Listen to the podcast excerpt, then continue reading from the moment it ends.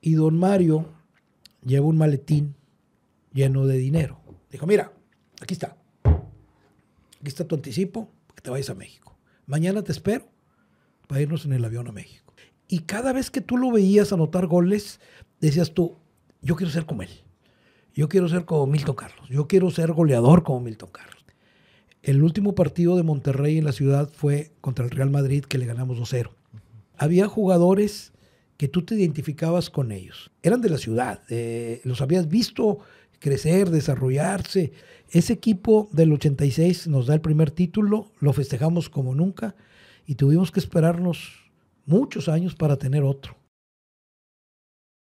Amigos de Zona Rayada, qué gusto saludarles de nueva cuenta en el podcast más rayado que hay en todas las redes. El día de hoy, para platicar eh, con una personalidad que lo ha marcado el Club de Fútbol Monterrey. Ustedes saben que hemos tenido aquí a diferentes jugadores, exdirectivos, hemos tenido a gente que ha marcado el Club de Fútbol Monterrey, pero también a gente que la ha marcado el Club de Fútbol Monterrey. El día de hoy es un gusto platicar con Isaac Treviño.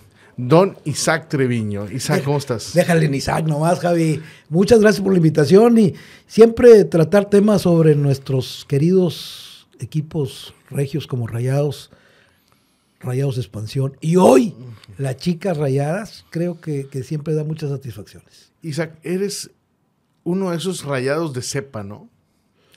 Pues no sé qué entendamos por cepa, pues sí oye bonito, pero a veces puede ser... No, no, o sea, yo soy rayado porque me gusta el fútbol, porque desde muy niño seguía el equipo único que había en la ciudad y me fui enamorando de esa, de, de esa pasión, ¿no?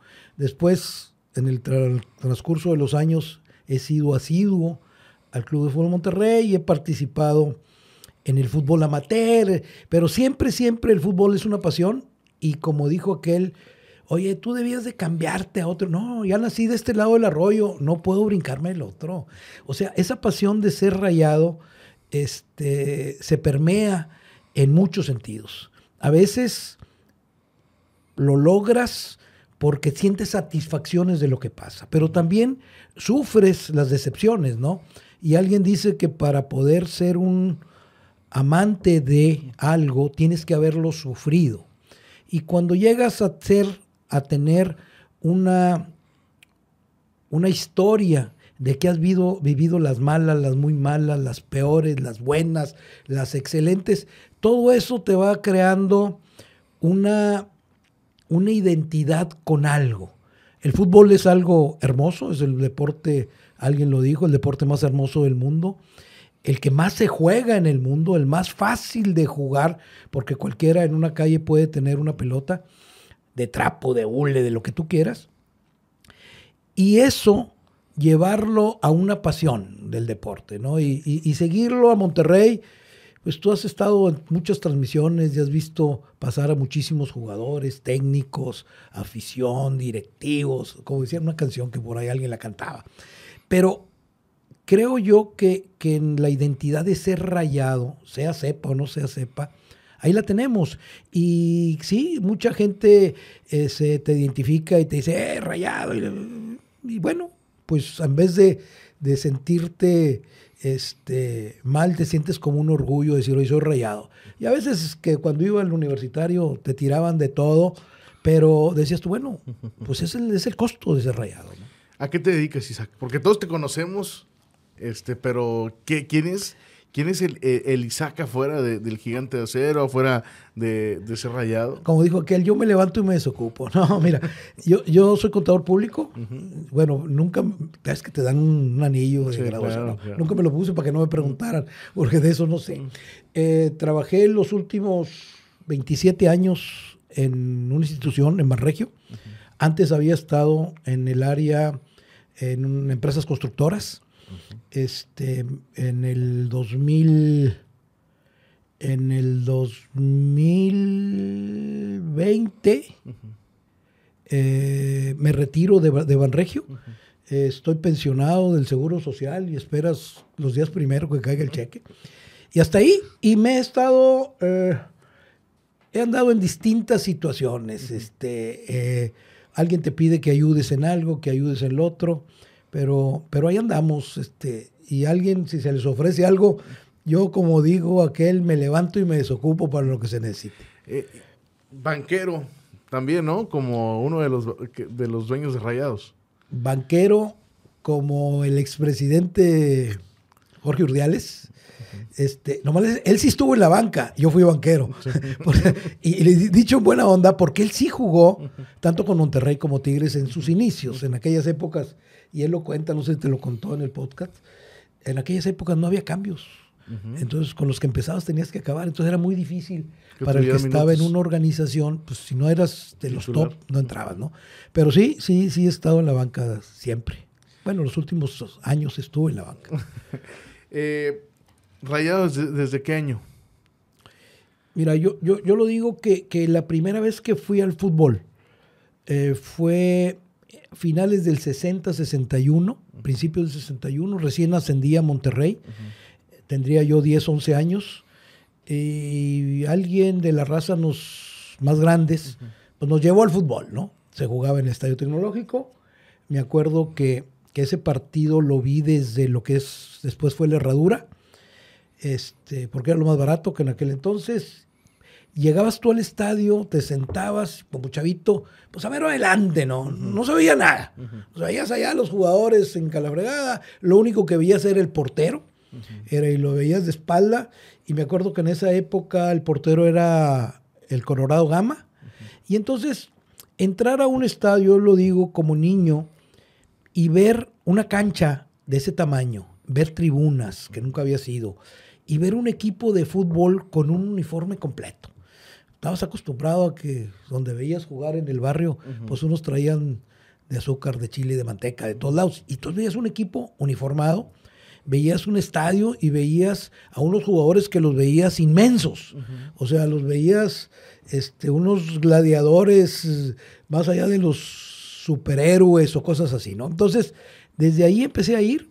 Después, ya más regularmente, empecé a ir a asistir con un tío, luego, con los primos, y luego ya mayor, este cuando empezó en Monterrey a jugar en el tecnológico, luego después nos fuimos al universitario, regresamos al tecnológico y es una, era una, una costumbre ir cada vez que había juego de los rayados. A veces se jugaba el viernes, a veces hubo temporadas de los viernes en la noche. Me acuerdo que, que era, me aceptaban mucho la raza que, que iba mayores ahí a la, a la tribuna de, de numerado porque unos familiares tenían vitalicios. Entonces, ibas al vitalicio del TEC. Y como me daban ray mis tíos, mi tía y mi tío, este, eh, yo le pedía a mi mamá, oye, pues haznos unos taquitos de chorizo con huevo, machacado con huevo. pues me hacía un tambo ahí con papel aluminio que lo envolvía así ya. Pues todos los que estaban ahí al lado cenaban con nosotros, ¿no? Entonces, eh, desde esas épocas ir al estadio, convivir con la gente, eh, yo lo, yo lo he dicho cuando alguien pregunta, oye, ¿a qué edad debo de llevar a mi niño al estadio? Primero, yo creo que llevarlo puedes llevarlo cuando tú quieras, pero cuando el niño empiece a saber qué está viendo, no entenderle al fútbol, sino saber que está viendo a un espectáculo. Y llévalo cuando consideres que es un partido a modo que la gente va a estar eufórica por el equipo porque eso gancha al niño. Si tú lo llevas cuando el papá o el tío o el familiar está rayándosela al equipo o al técnico o algo, pues, pues decir, oye, yo, que vengo, esto es esto, esto no es pasión, o esto, esto no, no lo disfrutan.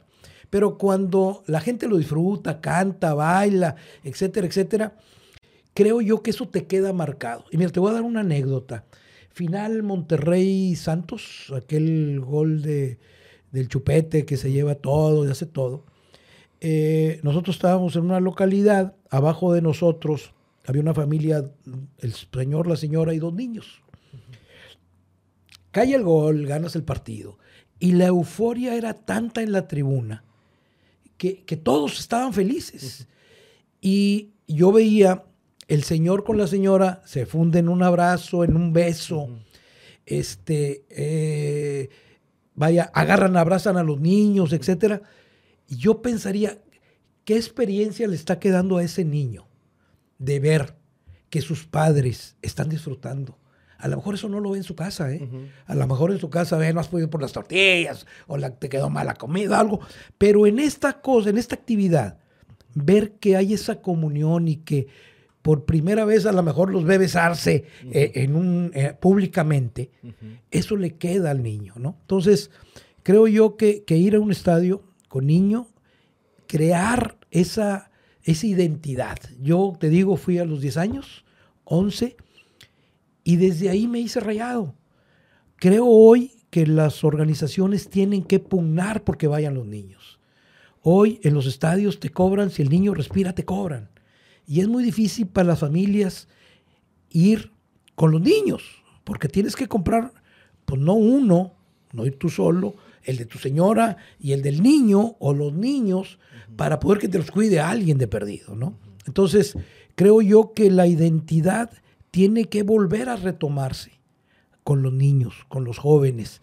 Hoy es muy fácil irle a otro equipo de, otros, de otra nación. ¿Por qué? Porque la, comercialización, la televisión, este, tú ves un partido de Europa y luego ves un partido de aquí y dices, oye, hay mucha diferencia en entrega, en, en, no se dejan caer, ¿no? una serie de cosas, ¿no? una vez me platicaba un, amigo que estaba viendo el partido con su nieta. ¿sí? Un partido de Europa, no me acuerdo si real, lo que tú quieras. Y la niña pues estaba ahí viendo el partido y le dice, oye, Tito, ¿por qué esos sí están bonitos? Entonces, hasta hasta en el fútbol, los niños ven las diferencias. No es lo mismo ver un chavo alto, güero, este, bien, bien formado, uniformado, con una entrega, con una capacidad. Y tú dices, oye, pues, pues, ese deporte me interesa, pero me gusta lo que estoy viendo y no lo que estoy viendo a veces o lo que me hace llegar. No puedo ir al estadio porque mi papá no me lleva porque es muy caro. No puedo este, ver la televisión porque a lo mejor este, estás viendo otras cosas en la casa. Entonces, hoy, hoy creo que la, afición debe de, enfocarse más a la identidad con los niños, con los jóvenes, porque hoy los jóvenes en día en esta ciudad están acostumbrados a haber ganado todo en los dos equipos. Y al ser así, eh, cualquier error, cualquier mala temporada, cualquier la crítica es muy, muy fuerte, la crítica es muy. Si no eres campeón, es un fracaso. Y se fracasan 17 equipos cada torneo. Y antes no estábamos acostumbrados a eso. Antes no estábamos acostumbrados ¿En qué a momento, eso. ¿En qué momento, Isaac, te, te enamoraste del Club de Fútbol Monterrey y dijiste, este es mi equipo para toda la vida? ¿Qué fue lo que pasó que detonó eh, que dijeras, este, de aquí soy, de aquí, cuando, como cuando agarro la novia, ¿no? Sí. Mira, yo, creo que fue la época en que Monterrey eh, era espectáculo. A lo mejor nunca ganamos nada, pero era espectáculo. Y yo recuerdo, porque conozco muy bien a, Nacho Jauregui, hoy ya de viejo, ojalá lo hubiera conocido en las aquellas épocas y le pedía chanza. No, este, a mí, cuando que me platica Nacho, es cuando a él lo trae el licenciado Alberto Santos, que en paz descanse. Le dijo, Nacho, yo quiero un equipo espectacular. Yo quiero un equipo que meta goles. Busca jugadores que tengan gol. Porque eso es el espectáculo. Venir a, un 0-0, no. Pues si perdemos 6-5, no importa. El, quiero que, que, Monterrey dé espectáculo. Y ese espectáculo me queda grabado Milton Carlos, Bertocci, Corvo, Nilo Acuña, El Hueso Montoya, Paco Solís, Guara Barbosa. O sea, te daba una identidad. No te importaba si perdía en México o ganaba en México. Te importaba que el sábado que los fuiste a ver salir contento, salir, salir alegre, salir con esa identidad. Y yo creo que esa época que, que hoy en día muy pocos la recuerdan, porque ya somos muchos o pocos los viejos que nos acordamos. Este, creo que ahí empezó a decir, este es mi equipo. Eh, en años anteriores, bueno, había eh, otras épocas con otros jugadores. Vi a Claudio Lostanao, vi a, Roberto Resquín, vi a, Diego a Mercado, el lateral derecho, Vi a Fello Hernández hacer esa de taquito que la subía, la tocaba de tacón y se la ponía por arriba. O sea, vi a, tantos jugadores, al gato Cuenca, este, eh, el perro jugaba en América y el gato jugaba con Monterrey, a Mayewski, o sea, eran grandes jugadores que tú ibas a disfrutar el fútbol. Me acuerdo una, una imagen, la tengo grabada, gol de bebé al Barcelona en el tecnológico, un tiro fuera del área por el lado derecho del ataque de Monterrey, tiro de castigo, pegado al palo, al segundo palo, por arriba y mete un golazo. Entonces, te empiezan a dejar flachazos de eventos importantes y agradables. Y yo creo que desde esa época en la que jugaba Monterrey y jugaba en el sentido, el Alacrán Jiménez, que, estuvo conmigo en la escuela, un saludo al Alacrán donde ande, este, era un equipo que te daba espectáculo y tenías una, una banca muy vasta. Yo el mejor medio de contención que he visto en el fútbol mexicano fue Juanito González. Le mando un abrazo al gran Juan González. Venía de Pachuca, jugó con Monterrey. Era extraordinario, porque era ese motor que quitaba, pasaba, anotaba, pegaba. Era el jugador completo. Y era Juanito González. O yo le diría don Juan González. Y, esa época, como te digo, te empieza, te empieza a, marcar y te empiezas a recordar. Eh, el otro día con una mesa de amigos empezábamos a ver, oye, ¿quiénes son? ¿Quiénes han ido los referentes de Rayados? Y empezabas a marcar y ibas en el 20 y seguías dando nombres que decías, oye, tienes razón, y tienes razón, y tienes razón. Y, cuando hablabas del equipo este, rival, pues a lo mejor llegabas a 10 y eran los mismos de siempre. Y en el caso de Rayados, yo creo que en el tiempo, no sé si por ser más viejos el equipo, tenías más referentes. Es más, si hoy tú preguntaras quiénes eran los referentes de Jabatos de Nuevo León, que fue el equipo que luego desapareció y entró, entró Tigres con esa franquicia, este, te acordarías de Álvarez Crespo y ¿cómo se llama? Echeverry, te hasta jugó el, este, el Tigre Sepúlveda, Héctor Hernández. O sea, te acordabas de grandes jugadores que impactaban en la cancha. Hoy desgraciadamente, si tú dices quiénes son los jugadores que impactan en el Monterrey, le empiezas a pensar, ¿no? Porque dices, bueno, este. Ah, Nico Sánchez, espérame, ese ya se fue. Hoy, ¿quién impacta? Eh, este, bueno, Lucho Pérez, no, espérame. Ahorita, este, el cabrito, no, espérame. Dime jugadores de hoy que te impacten, que te lleven al estadio. ¿Quién? Mm, los porteros no, defensas. y eso que son seleccionados, ¿eh? Esos que son seleccionados. Aquí hay una, aquí hay, y ahorita lo comentaba con Jaime, este, aquí hay dos, dos, dos, ¿cómo te diré? Dos versiones o dos líneas. El jugador que futbolísticamente es muy bueno. Y el jugador que no siendo tan bueno es un gran deportista y te impacta. Te impacta por su entrega, te impacta por sus ganas, te impacta por muchas cosas. No estoy hablando de Jansen solamente. ¿eh? Entonces, hay dos, hay dos. El que tiene las dos características, ese pelado es el ídolo. Ese pelado es el crack, ¿no? Es el crack, es el que, vas a ver. Que antes el crack era otra cosa de lo que es hoy. Hoy es una jugada y ya es el crack del equipo. Ya, hoy hiciste una jugada y ahora, y luego te pasas tres partidos sin hacer la otra, ¿no? Pero sí, sí creo que, creo yo que, que hoy la identidad de esa estrella o de esas estrellas en el Monterrey no las tenemos. Eh, te ha tocado ver diferentes generaciones de jugadores de rayados y diferentes generaciones de aficionados. Tu hijo también es eh, muy aficionado. Eh, cuando nombran crack a un jugador, como Edwin Cardona, que era un jugadorazo, ¿estás de acuerdo? Tenía una pegada y, tenía una capacidad para jugar impresionante, ¿no? El gordo de oro. Pero no era un crack como los Tanau. No, no, no. Bueno, los Tanau, los Tanau era lo mismo, ¿eh? Los Tanau era un jugador que tú no lo veías partirse el alma dentro de la cancha. No. Pero tenía esa personalidad que con la pelota sabía qué hacer y cómo hacerlo. Para mí, creo yo que Claudio Lostanao es el mejor extranjero que ha venido a Nuevo León, creo. Pudiera cuestionarse si es el mejor que ha venido a México, porque ahí hay otros y yo no los he visto en otras épocas. Pero si tú me dices en Nuevo León, en Monterrey, el mejor jugador con más clase que ha venido y que lo has visto jugar, Claudio Lustana. ¿Por que qué? paz descanse. Porque era un, tec- era un jugador Digo, técnico. te, te- te pregunto porque a, mí no me tocó verlo jugar. Era, era un jugador que sabía qué hacer con la pelota, era un mago con la pelota.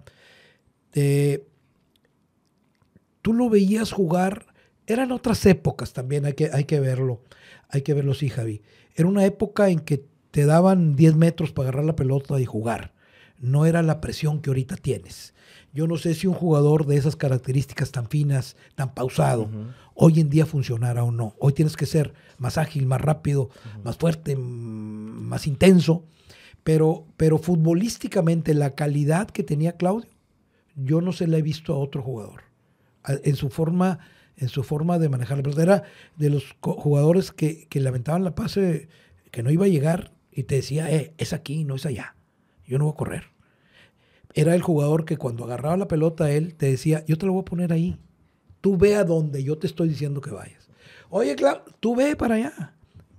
Alguien comentaba una vez que tira un pase y el delantero no va, porque si no, no va a llegar. El balón llevaba el efecto ese que rebotó y se regresaba. Le dice, te dije, te va a llegar. O sea, era tan, tan hábil con la pelota que eh, alguna vez, no sé si escuchaste a Mario Castillejos, hijo que paz descanse, platicar cómo trajo su papá, don Mario, rayado número uno en el mundo, cómo trajo a Claudio Lostonau a los rayados. No sé si lo escuchaste No, alguna no. vez. Claudio, jugador peruano, vivía en un pueblito humilde, era un jugador humilde y su calidad ya se veía en el fútbol. Va don Mario Castillejos a contratarlo, va al pueblo, lo cita en un café, platica con él en un café, ir a México en aquellos años, pues, salir del pueblito y salir del de algo conocido, ir a un país que no conozco. Era una, eh, don Claudio era una personalidad muy, ¿cómo te diré? Con mucha fuerza, pero, pero él no, no era, ¿cómo te diré? Conflictivo. No, no, no deja tú lo conflictivo. Él no era, no era abierto, eh, él era él Hermético, muy cerrado, Sí. ¿no? Va y le ofrece y le, me acuerdo que comentaba, no sé qué son, no sé qué son en, en Perú, quetzales o no sé cuál es la, la- la moneda. Y don Mario lleva un maletín lleno de dinero, que era lo que tenía para, para contratarlo. Y me acuerdo que me platicaba Mario que en el café le dice, Claudio, en México tú vete, guau, guau, guau, guau, guau, guau, guau, vamos y todo. No, no quería. Dijo, mira, aquí está. Aquí está tu anticipo, que te vayas a México. Mañana te espero para irnos en el avión a México. Y dice que contaba don Mario, a lo mejor ya perdí el dinero, a lo mejor no va a venir Claudio Lostanao. Dice, al otro día, donde lo citamos, llega con un traje que se había comprado, llega, le dice, vámonos a Monterrey. Y desde ahí, en la época, traer a Claudio, este, ir por él, que creo yo que fue algo similar, pero con mucha- muchas diferencias, pero similar en ir por él, que fue lo que fue, que hizo Luis Miguel y, y- y el Piojo cuando trajeron a Suazo. Ir a convencerlo a su casa. Ir a decirle cómo cambias tus comodidades o incomodidades de tu país, de tu casa, a venirte a apostarle todo a un país que no conoces, a un fútbol que no conoces y que te están ofreciendo todo. Yo creo que en las formas de que tú ofrezcas es como convences. Y ahí llegó Claudio y su historia y hoy en día ese equipo o ese, esa estructura de Monterrey, este, tú la, recu- la recuerda cualquier persona. Se hicieron, se hizo una la película que tú recuerdas de esa de Volviendo a casa, cuando se hablaba de grandes jugadores que ha tenido Monterrey, siempre está Claudio Lostanao en los primeros. Sí. eh, te podría preguntar de mil cosas y, y seguramente no nos va a alcanzar el tiempo. Eh, eres uno de los ¿Tienes, rayados. tienes muchas cosas que hacer tú? No, pues, ya sé que te levantas y no. Y, y te Me desocupas. desocupo. Eh, pero te voy a hacer una pregunta antes de, de seguir avanzando. Sí. Porque sí tengo esa curiosidad y, y cuando sabía que íbamos a platicar, se me ocurrió esa pregunta. Eres uno de los rayados eh, más críticos que hay. Al menos de que yo, yo te conozco desde hace mucho cuando sales en televisión. Y ahorita te pregunto eso. ¿Tienes un ídolo en rayados? ¿Tienes un jugador que digas, Milton Carlos. este no me lo tocas? Milton Carlos. Milton Carlos, cuando llega Milton a Monterrey, eh, el Talabosques, creo que alguien le puso así, no sé si Ángel Fernández o alguien de ellos. ¿Quieres que te diga algo? Sí. Aquí estuvo la señora Lozano. ¿Y qué dijo? Estaba enamorada de Milton Carlos. Bueno, a ella le gustaba. A mí me No, gustaba no, no, no, no, Ah, Un saludo al señor Lozano. Me refiero a que la generación actual No conoce ese goleador. Viega creo que hace en San Luis tres goles. Este, o sea, no me pidas mucha historia porque no me acuerdo qué hice hoy en la mañana, pero, pero, pero sí, cuando llegó Milton, era un jugador muy fuerte, le pegaba muy bien a la pelota, luchaba todas, era, eh, era un, pues, le pusieron el talabosques. ¿Por qué? Porque iba a todas y cada vez que tú lo veías anotar goles, decías tú, yo quiero ser como él. Yo quiero ser como Milton Carlos. Yo quiero ser goleador como Milton Carlos. Por eso hay muchos Milton Carlos, ¿no? Hay muchos, o no vayas tan lejos. El hijo de, tú lo debes de conocer, el hijo de, do- de don Porfirio Pérez, Claro. se llama Milton. ¿Sí? Entonces, este, creo, creo que este, así como Milton hay más, pero para mí, un jugador que, que me viene a la memoria, este, lo puedes mencionar luego, luego, y luego dices, bueno, ¿y este otro? No, pues también. ¿Y este otro? Y empiezas a buscarle. Pero para mí, Milton Carlos. No lo dudaste cuando te pregunté. no, no, no. Era- cu- ¿Cuántos años tenías cuando jugaba Milton Carlos? ¿O, o- o en qué? Pues, ¿qué tendría? Ay. Pues yo creo que Milton es de mi edad, yo creo, ¿no? En su caso, un poquito, un par de años más. Pero, ¿qué tendría? ¿15, 18, 18 20? ¿20 por ahí? No sé. O sea, te tocó, no- te tocó detectar a tu ídolo ya, ya adulto, o sea, no, Ah, sí. no, no, no como, no como Sí. niño, ¿no? ¿Verdad? No, sí, sí, sí, sí. Es más, tenía otro ídolo, este, pero también en el 70, este, que era el centro delantero de Alemania, Müller. Ah, claro. Era un chaparrón que iba a todas en el Azteca, metía gol. Este, entonces te empezabas a identificar con alguien. Eh, eh, no se diga el caso de cuando empiezan a pasar partidos del Real Madrid que te llegaba, jugaba Alfredo Di Stefano. Ah, te tocó verlo jugar. Sí, o sea, bueno, esos que, te, que llegaban seis meses después, que se venía en avión y luego el camión, llegaba el video y todo. Y luego en la época de Hugo Sánchez, que fue, pues fue- fue últimamente, vamos a llamarle así, donde empezabas a ver jugadores ídolos. Eh, me gustaba mucho cómo jugaba Lothar Mateus, me gustaba mucho cómo jugaba este, ¿cómo se llama? Bueno, pues, los, los de siempre, ¿no? Mar- va, va, va, va. Y había alguien que, que, que la gente lo, lo reconocía por ser tan fino. Beckenbauer. Beckenbauer, y luego te enamoras del fútbol cuando en el Mundial sale lastimado y lo vendan y todo. Y dices tú, oye, la clase que tiene ese señor, pues era extraordinaria, ¿no? Entonces, No, no, no, me queda claro que, que, que eres de gustos exquisitos. Pues es que, es que has visto a tantos que, como dijo aquel, e- el gusto te empieza a mejorar, ¿no? O sea, no al revés, hay otros que con la edad del gusto les empieza a bajar, no, te, te empieza a mejorar porque, porque ya tienes contra qué comparar. Y si tú eh, te sientas y quieres hacer un once ideal en el fútbol rayado o en el fútbol regiomontano, vas a tener muchísimas opciones, muchísimas opciones. Va a haber gente que te diga cuál y por qué, y te va a justificar el por qué. A algunos otros te justificaremos por qué, pero esto es de gusto. Es con qué te gustaba a ti ver el fútbol, con qué te motivaba a ir a ver el fútbol y con quién te sentías identificado. Y si ese es Juan Pérez o Pancho López, eh, eh, a cada quien podemos tener uno distinto. Por eso hoy, cada vez que, que sale, es que el mejor jugador ha sido Suazo, no, es que es Guiñac, pues son gustos, cada quien tendrá su gusto. Y no porque yo no sea igual que lo que tú piensas, estemos mal. ¿Y tú tienes definido tu once, el once de Isaac de Rayados? Híjole, lo puse alguna vez y luego después me lo cambié, pero yo te diría, el 11 de Rayados De Isaac Treviño. sería La Bomba Ruiz Díaz, Del lado derecho, por los años, por lo que entregó Cano. Cano. En el centro, Guara, Musante, que jugó muy poco. Y si no quitas a Musante y ponme a Rochen por la entrega. Y del lado izquierdo al Gallo Jauri.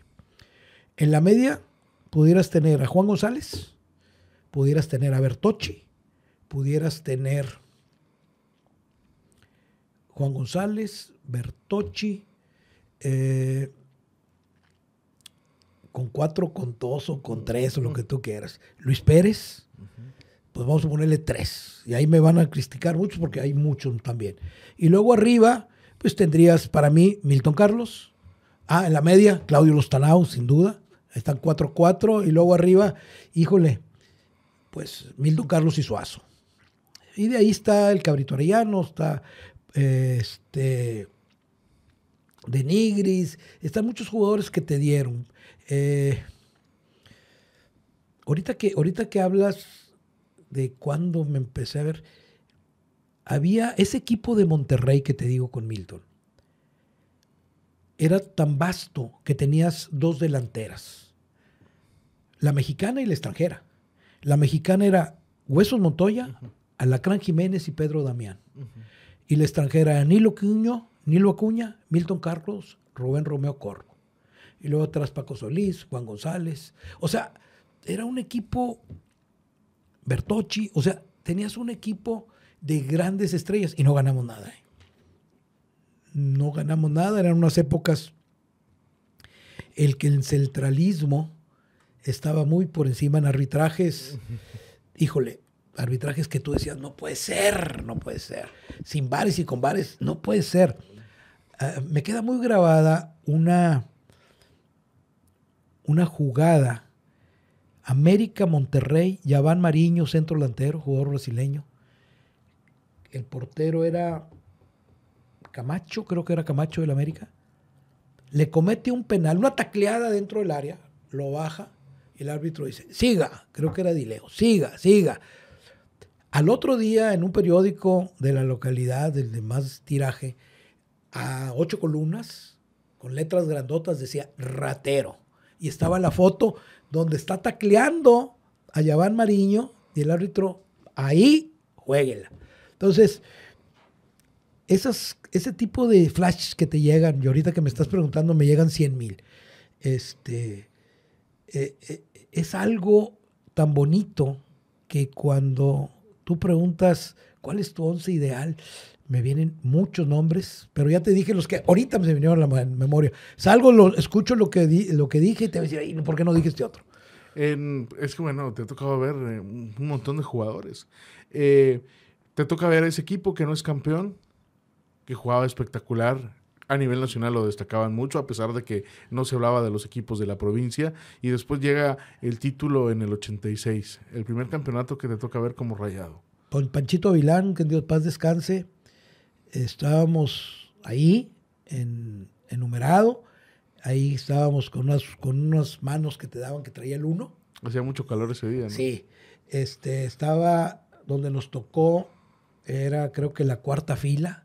Lo estabas viendo casi al ras, veías a la, banca aquí, veías cómo sufría, veías lo que había pasado en Tampico, que, el partido había sido muy cerrado, con muchas presiones, con agresiones, con un montón de cosas. Y este, vas, a ese, vas a ese partido, cae el gol del abuelo Cruz, eh, lo vi aquí cerquita, desde si entró o no entró, pues lo metimos todos, ese gol lo metimos todos con el grito. Este, y ganar tu primer campeonato en tu casa, con tu gente, con una afición entregada. Yo me, no me acuerdo a qué horas llegué al estadio, pero la gente estaba horas antes, que sol, hoy no lo ves. Hoy no ves eso de que la gente vaya antes a ver el partido. No, allá te aguantabas el sol, te aguantabas todo. Ir al baño, híjole, había raza en sol, que mejor subía a mero arriba en vez de bajar, ¿verdad? Entonces, eh, creo, creo, que esa época del Monterrey del 86, eh, la época fue económicamente muy difícil. Es cuando eh, lo toma Protexa con el doctor Olvera. Y económicamente el club dejó de recibir el apoyo del grupo industrial que eran los que antes apoyaban. Eh, entra Protesta solo y la base, salvo Gualdini, Tadei, Bahía, el resto eran jugadores canteranos. era, era el equipo de Monterrey, era el equipo con, de la raza de Monterrey.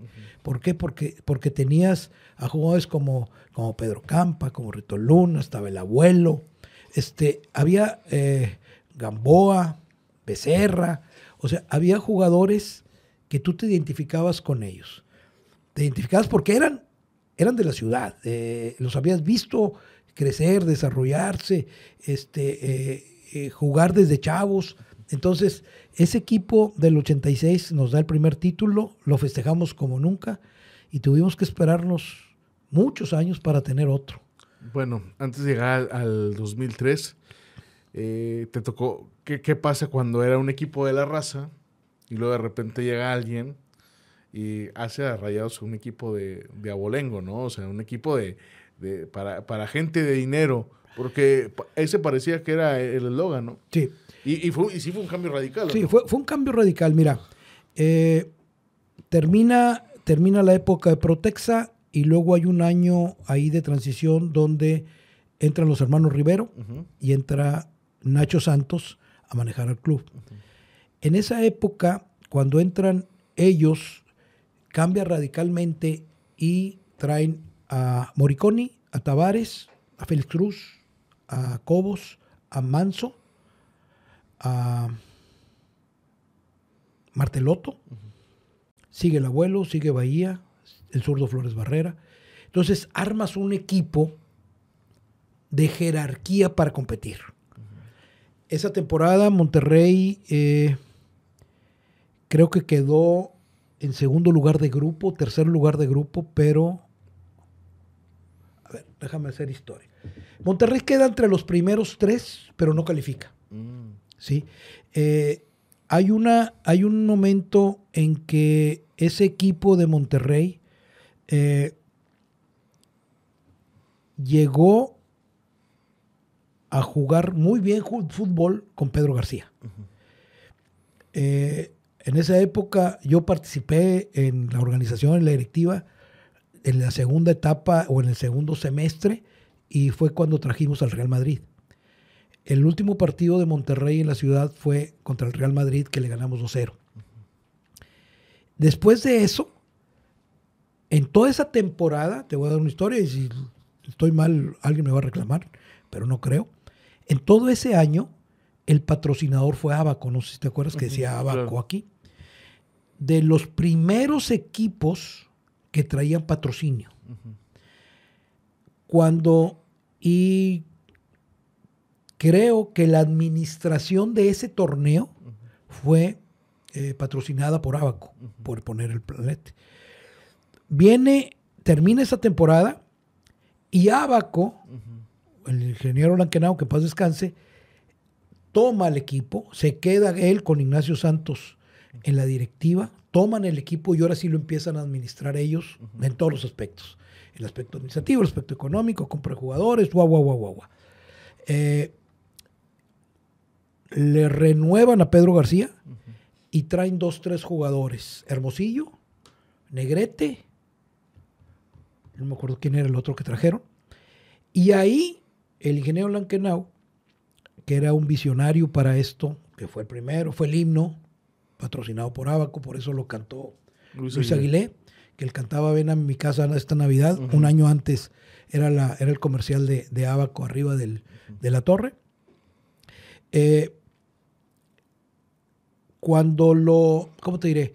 Cuando, cuando entra don Jorge y dice, ¿cómo traigo económicamente esto no funcionaba. Uh -huh. Había funcionado cuando se fueron al universitario. ¿Y si ¿No sabes? tenía relación ahí con, con Jorge? No, no, no, no, no, no, nomás lo conocía. Lo que escuchabas. Lo que escuchaba. Uh -huh. Este, eh, ¿Te acuerdas que se fueron al universitario? Uh -huh. ¿Alguien te contó la historia de por qué se fueron al universitario? ¿Y luego no. por qué regresaron del, uni del, universitario al tecnológico? No, no, no. Bueno, luego te la cuento. Ahorita vas adelante. Ahorita te la cuento, déjame sacar. Entonces, cuando entra don Jorge, dice, oye, las localidades caras, ¿cuáles eran? Numerado. Y en numerado había los vitalicios que no sacabas un 5. Y había los palcos, aunque eran muy poquitos, en el tecnológico, nomás era una franjita de palcos muy chiquitos, también no podías cobrar porque todos esos eran vitalicios. La parte donde mejor se veía el fútbol era lo que era el volado en el centro. Y era barato. ¿Qué hace don Jorge Lankenau? Negocia y hace los superpalcos. Donde ahí donde puedes decir, tú es que fue para otra gente. Bueno, era una necesidad económica, porque abajo no podía seguir cobrando, seguían estando los vitalicios. Al estar los vitalicios, pues ese ingreso no era para el club. Los palcos no era para el club. Entonces, ¿qué hicieron? Vamos a vender superpalcos. Hicieron especial del lado derecho, especial del lado izquierdo. Este, acuérdate, nosotros fue los que separamos para el partido del Real Madrid y luego se quedó. Era general todo. En la herradura se le puso una, una malla y entonces se quedó preferente y general, que era la herradura. Desde ese partido con, el, con eh, eh, el Real Madrid, Ahí empezó a hacer lo que era la herradura. O sea, te tocó participar a ti en esa decisión. Sí, sí, sí. El, a mí, yo trabajaba para el ingeniero Rivero en una constructora que después fue, ellos mismos se fueron al banco. Y me acuerdo que eh, en esa época que yo acababa de entrar a, acababa de entrar a trabajar con ellos, un día el ingeniero Jaime me dice, oye, ¿a ti te gusta mucho el fútbol? Sí. Oye, pues tú conoces mucha gente de fútbol. Sí. Necesito que me, que me recomiendes a alguien para vicepresidente de Rayados. Y que ya lo tengo. Achis. Así. ¿Sí? ¿Quién? Yo. No, me está loco. De veras. Pues, ¿Cuándo has andado en esto? Pues no, no he andado, pero me gusta. ¿Te, hubiera gustado ser directivo de Rayados?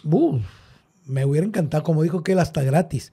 Pero fíjate que en ese momento era un momento difícil porque Monterrey, cuando entra Jaime y, Nacho, nombran a varios vicepresidentes. No sé si te acuerdas, en esa época había como seis vicepresidentes. Entonces, donde hay muchos vicepresidentes, mm. era toda gente de fútbol, pues todos opinaban. Entonces, entonces Jaime, me acuerdo que fue un... Me acordé de los nuevos consejos. Ándale.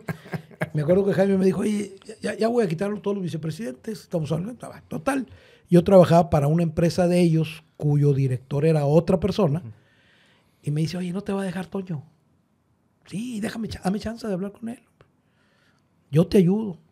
Bueno, habla con Toño. Tenía tres meses de haber entrado a trabajar en el grupo. Hablo con, con que era mi jefe. Digo, estás loco, güey. Esto se acaba y a los tres meses no vas a tener que hacer. Dame chance. Dame chance. Mira, dame chance. Si no puedo, pues le digo que no y ya. Pero dame chance de ayudar porque ya se va a acabar, hombre, temporada. Total, dice, bueno, ándale. Entonces voy con Jaime y le digo, Jaime, ya me dieron permiso. Ya está. ¿Vas a ayudar? Sí, te voy a ayudar. Pero fíjate, ¿sabes qué? No vamos a ponerle ningún título al puesto. ¿Por qué? Porque te voy a echar encima a todos los otros. Mejor vamos, ayúdame. Y mira, traigo un proyecto que va a venir, ya negocié con el Real Madrid, quiere venir en mayo va a ser una gira en Estados Unidos y quiero traerlo a Monterrey. Ayúdame con eso. ¿Qué es ayúdame? Es todo, todo, ahí está. Es el proyecto, tú hazlo. Hazlo. Desde conferencia de prensa para decir que va a haber, hablar con todo. Y afortunadamente en ese momento en Monterrey, la organización de Monterrey no eran arriba de 8 o 9 gentes. A ver, déjame hacerte una pregunta. Entonces tú eres el directivo de Rayados que trajo al Real Madrid a México. El que organizó la gira, no lo traje, lo, trajo, lo trajo, el, lo trajo Sin tener un título sí. en la dirigencia de Rayados. Sí. A mí me presenta eh, el licenciado Redondo en un hotel, no me acuerdo dónde, en el Río, no me acuerdo cuál, con una conferencia de prensa donde menciona que va a venir el Real Madrid y que guau, guau, guau, guau, guau, y que yo soy el coordinador de ese partido.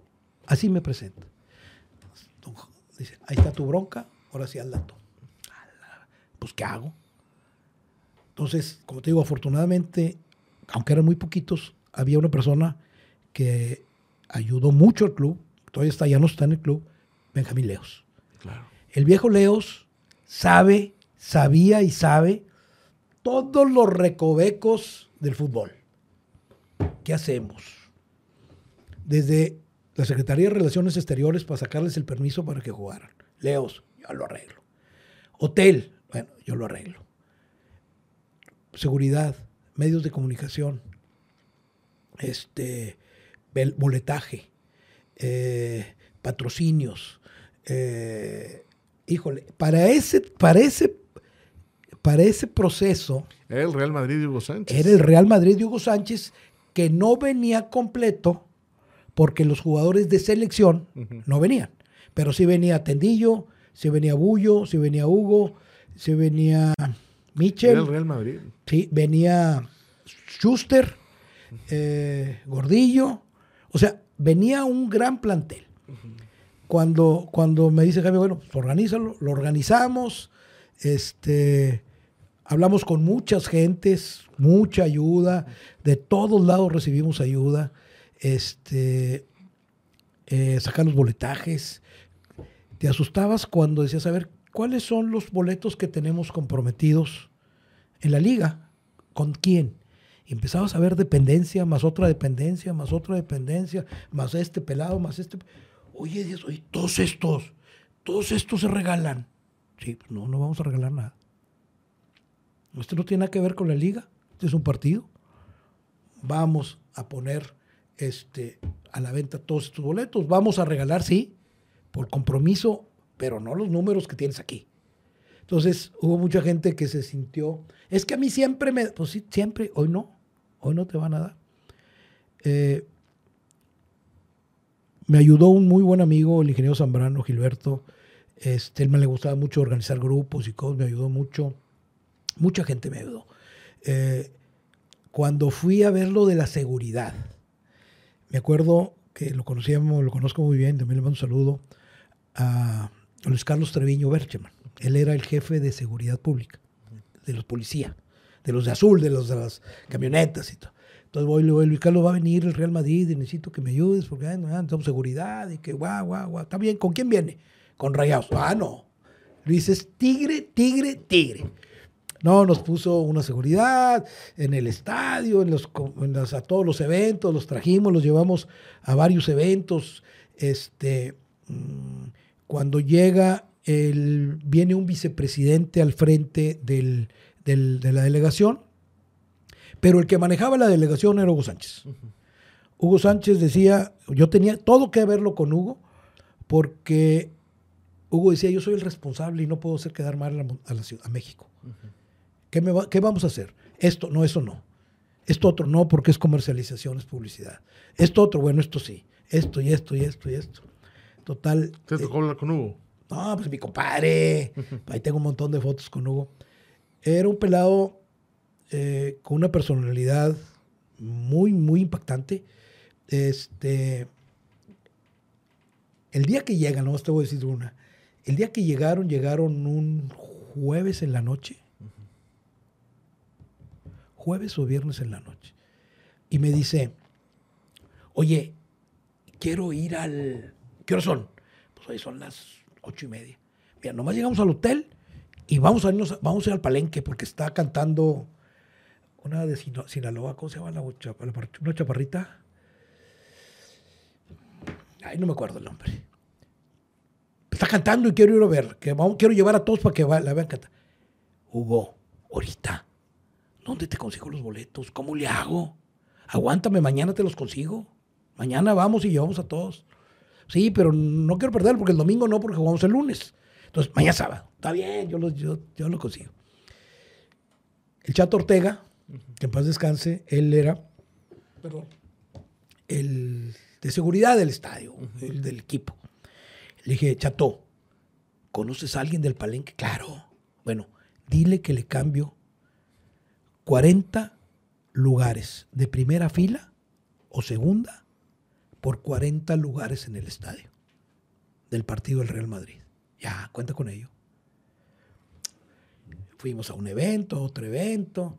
Ahora sí, vámonos. Pues ahí llevamos a directivos y a jugadores y colados y todo. Pues en dos filas. A mero adelante. Me acuerdo que. Ay, ¿cómo se llama esta chica? Todavía canta. Estaba en su mero momento, ¿no? Cuando llegamos a mero adelante con los Rangers. ¿Te acuerdas que los Rangers eran los que cuidaban la, no era policía del Estado, era los que traían sombrero. Y todo. Ellos cuidaban los accesos y todo. Entonces nos, ponemos en la en los primeros dos lugares. No, pues oye, a la gente que no sabía que iba a llegar el Real Madrid, pues llegamos en el momento justo antes de que iba a empezar a cantar la chica. Pues ahí entramos todos, mero adelante, ahí estoy mero adelante, al lado de, Hugo, que era el que era el que manejaba todas las cosas. Y me acuerdo que, pues muchas chicas, pues iban con flores y que Hugo, y estaba Hugo, estaba en la seguridad ahí, hace cuenta, aquí. Me decía Hugo, esa no, esa sí, esa no. Total, este, estuvimos ahí todo ese evento. Eh, me dice, oye, quiero entregarle una, una, una flor a esta niña. ¿Quién era Ana Gabriel? Ana Gabriel. Ya lo, googleaste. Ana Gabriel. Dice, le quiero entregar una rosa, pero antes de que se acabe. Entonces le digo yo, oye, ¿quién es el manager? Este. Mira, en la penúltima canción, cuando esté cantando, avísame porque Hugo le va a regalar una flor. Ya está, está bien. Entonces, le íbamos a regalar la flor, acababa esa canción y antes de que empezara la otra nos íbamos a salir porque la otra era la última y entonces iba a armar un relajo bruto, ¿no? Y así fue. Nos dice el chavo, ya, órale, va, le entrega a Hugo, vámonos, vámonos. No, hombre, todo, encantados, toda la delegación del Real Madrid.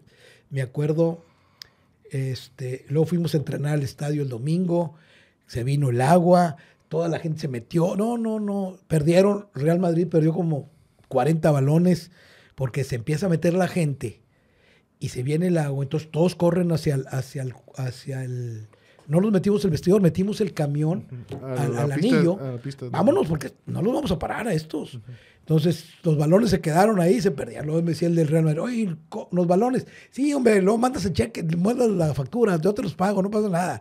Eran puros boy de esos de hule que se despegaban, ¿te acuerdas? Que por ahí lo tuve muchos años y luego se despegó. Total, luego fue el partido. Después del partido, los llevamos a la casa de un directivo a, cenar con una invitación a todos los jugadores y a gente del medio. Y se les dio un paquetito de regalo a cada quien. Eh, un llaverito de plata, este, cosas del club, una serie de, regalos en una bolsa. Eh, a Hugo Sánchez, eh, Gino Cavalli, que era también en paz descanse, este, que, era joyero, le hizo un tachón de oro, un llavero de un tachón de oro. Y a todos los demás se los dieron de plata, ¿no? Pero era una, una, plaquita memorando. Y me acuerdo que el, el vicepresidente, el viejito, dijo, pues hombre, que la amabilidad tiene límites, esto es mucho. no, pues más bien festejados estábamos. No, se fueron muy contentos. Luego todo el otro día tuvimos que llevarlos al aeropuerto. Entonces, ese evento del Real Madrid creo que, fue único en la ciudad, por lo que de aquí se fueron a jugar, no sé si a Toluca o a Guadalajara, pero ese evento que duró varios días, ¿cómo entretienes a una delegación de ese tamaño con esos personajes cuatro días en Monterrey? ¿A dónde los llevas? no era la ciudad que es ahora. No, y, y, dónde, cómo se llama, cómo los cuidas, cómo los proteges. Me acuerdo que en el hotel, en el Crown Plaza, se, reservó un piso completo. Y en ese piso había seguridad. Nadie entraba a ese piso y nada bajaba de ese piso más que el, equipo. Eh, no sé si lo viste o algo. En ese partido se va la luz. Sí, claro. Bueno, ese partido, empieza el partido y pum, truena algo. Eh, Abaco había puesto a un DJ, DJ se dice, los que usan música, bueno, donde estaban pasando y ponían, pusieron el, música de Abaco y de, Monterrey y se cantó el himno de Alá Madrid, nos trajeron una, un cassette y a ver, órale, ponlo y está y todo. Y en un momento, ¡pum! Y se empieza a bajar la luz del estadio. Entonces, a la verdad, llora. Entonces hablo, oh, pues es que es de afuera, es que la comisión, oye, ¿y qué hacemos con el estadio lleno? Pero es el primer tiempo, ¿qué hacemos?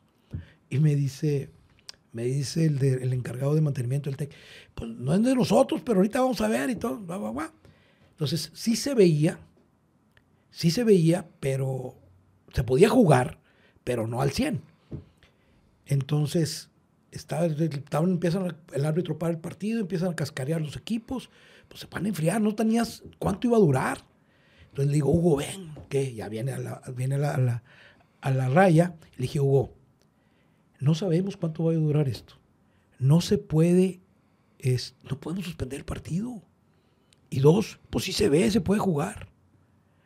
Presiona al árbitro tú. Pues si lo tenemos que jugar, pues nosotros nos vamos mañana o algo.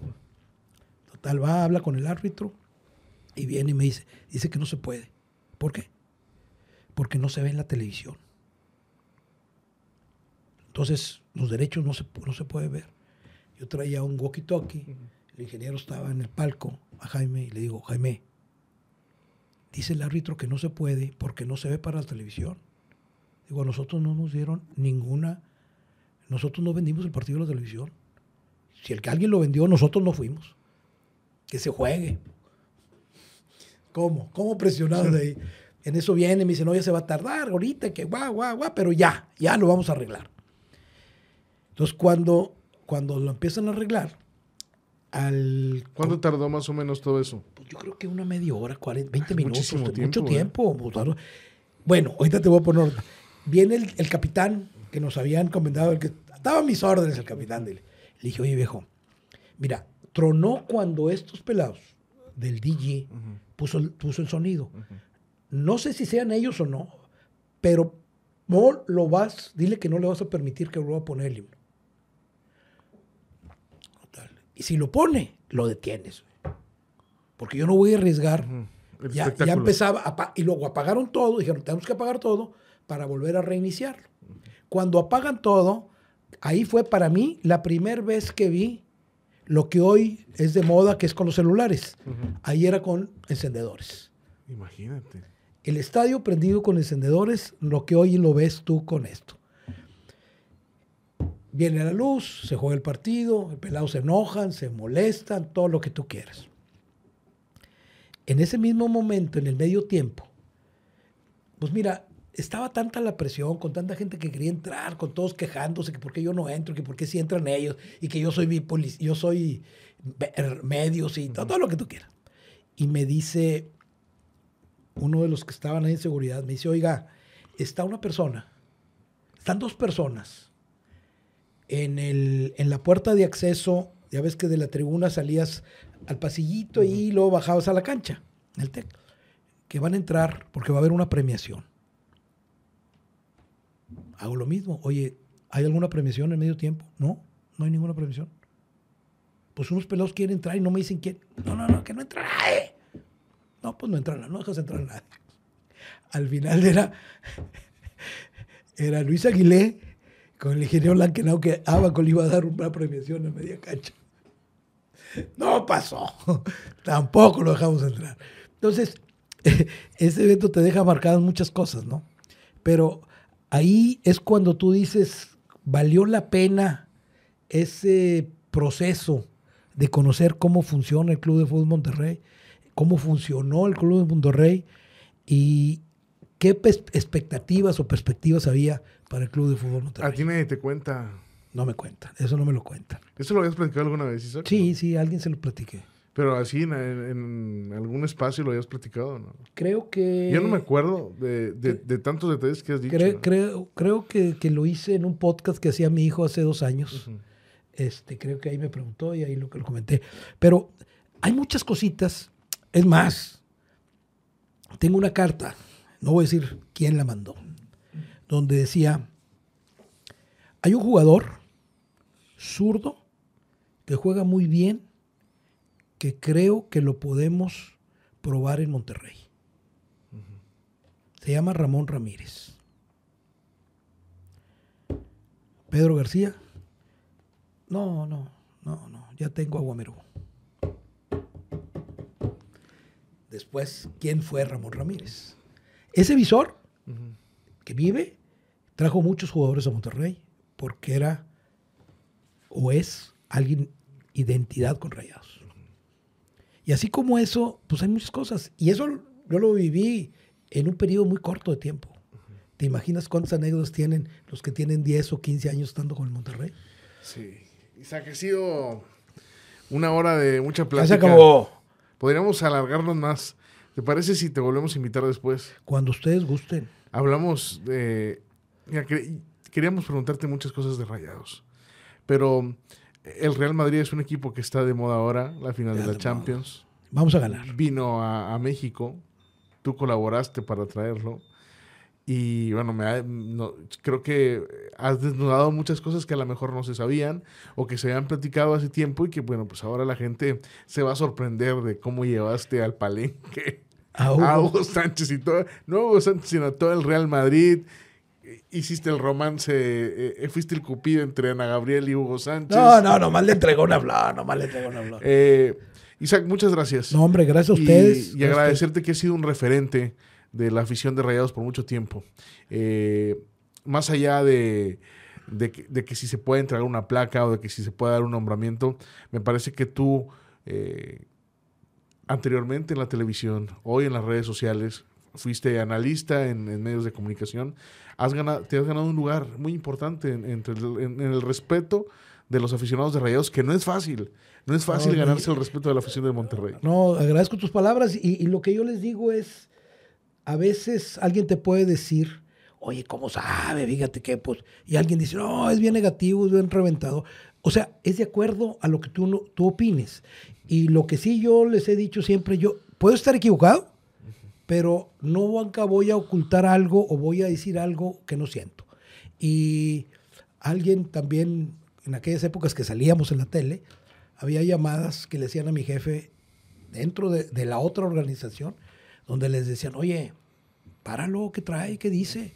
Es cosa de él, ¿a mí qué? Eso no tiene nada que ver con nosotros, él, él es su, su forma de pensar. Y, y- y así lo he hecho y así lo sigo haciendo y, y creo yo que tanto en el caso de los Rayados como en el caso de Tigres hay buenos amigos. Este, creo que dentro de eso no hay enemigos. Y como dijo aquel, más allá de que cualquier eh, reconocimiento, con que me dejen entrar al estadio es ganancia. ¿Qué significa para ti el Monterrey? Es eh, una organización que me da identidad deportiva. Es una organización a la que quiero mucho, independientemente de quién esté en el momento dirigiéndolo. El nombre de Club de Fútbol Monterrey, el nombre o el concepto rayados, para mí es algo que me ha dado muchas satisfacciones. Me gusta mucho el fútbol y si en algún momento algo tengo que decir en contra de lo que esté viendo, lo que está sucediendo, lo decimos. Isaac, muchas gracias. Hombre, gracias a ustedes. Muy Nos amable. escuchamos próximamente de nueva cuenta aquí en el podcast de Zona Rayada. ¿Cómo se llama? Eh, eh, temporada 2. Una temporada. Gracias, gracias, Muchas gracias. amigos de Zona Rayada. Un gusto saludar, saludarlos y tener aquí a el líder del rayadismo. Por supuesto que sí. Don Isaac Treviño, un rayado, un rayado de esos que, que quedan pocos porque su amor es de lucha y es de crítica y por supuesto de un gran cariño por el Club de Fútbol Monterrey. Los escuchamos en la próxima edición. Gracias.